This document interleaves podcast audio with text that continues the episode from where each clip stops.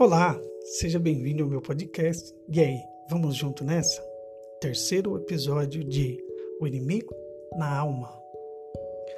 Agora chegamos ao uso paulino, único e distintivo da palavra sarx. O conceito que Paulo tem de sarx como a inimiga suprema no conflito na alma. Vejamos, pois, como Paulo usa a palavra neste sentido especial. Pode-se dizer que viver na carne é exatamente o inverso de ser um cristão. Vós, porém, não estáis na carne, mas no Espírito. Escrito em Romanos 8, 9 e 12. É o não cristão que vive na carne. Paulo pôde relembrar o tempo quando vivíamos segundo a carne, escrito em Romanos 7, 5, 8, 5. O cristão crucificou a carne com as suas paixões e desejos. Gálatas 5:24. Viver na carne é exatamente o inverso de viver no espírito, em Cristo. É o oposto de ser cristão. Para expressar o assunto de modo ainda mais amplo, estar na carne é estar sujeito ao pecado, escrito em Romanos 7,14. Ser dominado pela carne e ser escravo do pecado são a mesma coisa. A carne é a grande inimiga da vida virtuosa e da vida cristã. É esta sarx que torna a lei fraca e enferma, escrita em Romanos 8,3. Isso quer dizer que a sarx é a responsável pela situação humana sempre repetida, em que o homem sabe com perfeita clareza o que deve fazer, mas é totalmente incapaz de fazê-lo. Na sarx não habita nada de bom, Romanos 7,18. Se entendermos que esta é uma declaração generalizada, é exatamente aqui que vemos a diferença entre soma e sarx, o corpo e a carne. O corpo pode tornar-se instrumento do serviço da glória de Deus, a carne não pode. O corpo pode ser purificado e até mesmo glorificado.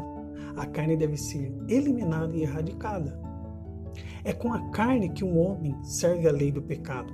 Romanos 7, 25. É a sarx que torna o homem totalmente incapaz de assimilar o ensino que deveria saber receber. 1 Coríntios 3, 1, 3.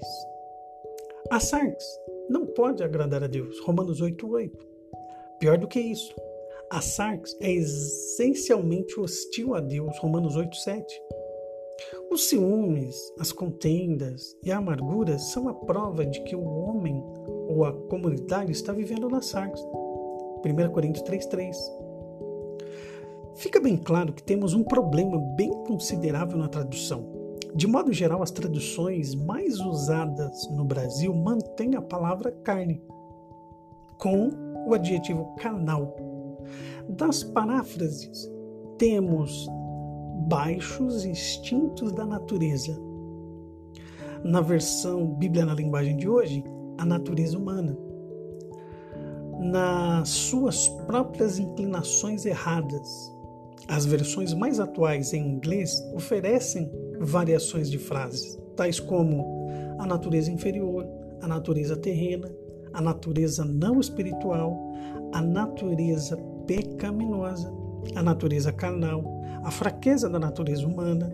Há, sem dúvida, uma série específica de passagens em Gálatas em que a ideia de baixos instintos da natureza serve muito bem.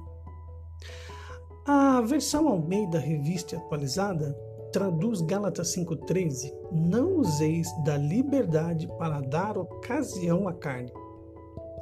Phillips traduz: Apenas convém usar de cautela para que essa liberdade não vai estimular-vos a baixos instintos.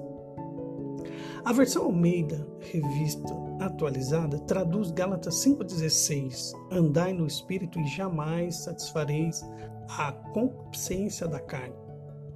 Philips traduz: Vivei a sua vida no espírito, em nada satisfazendo os baixos instintos da natureza humana.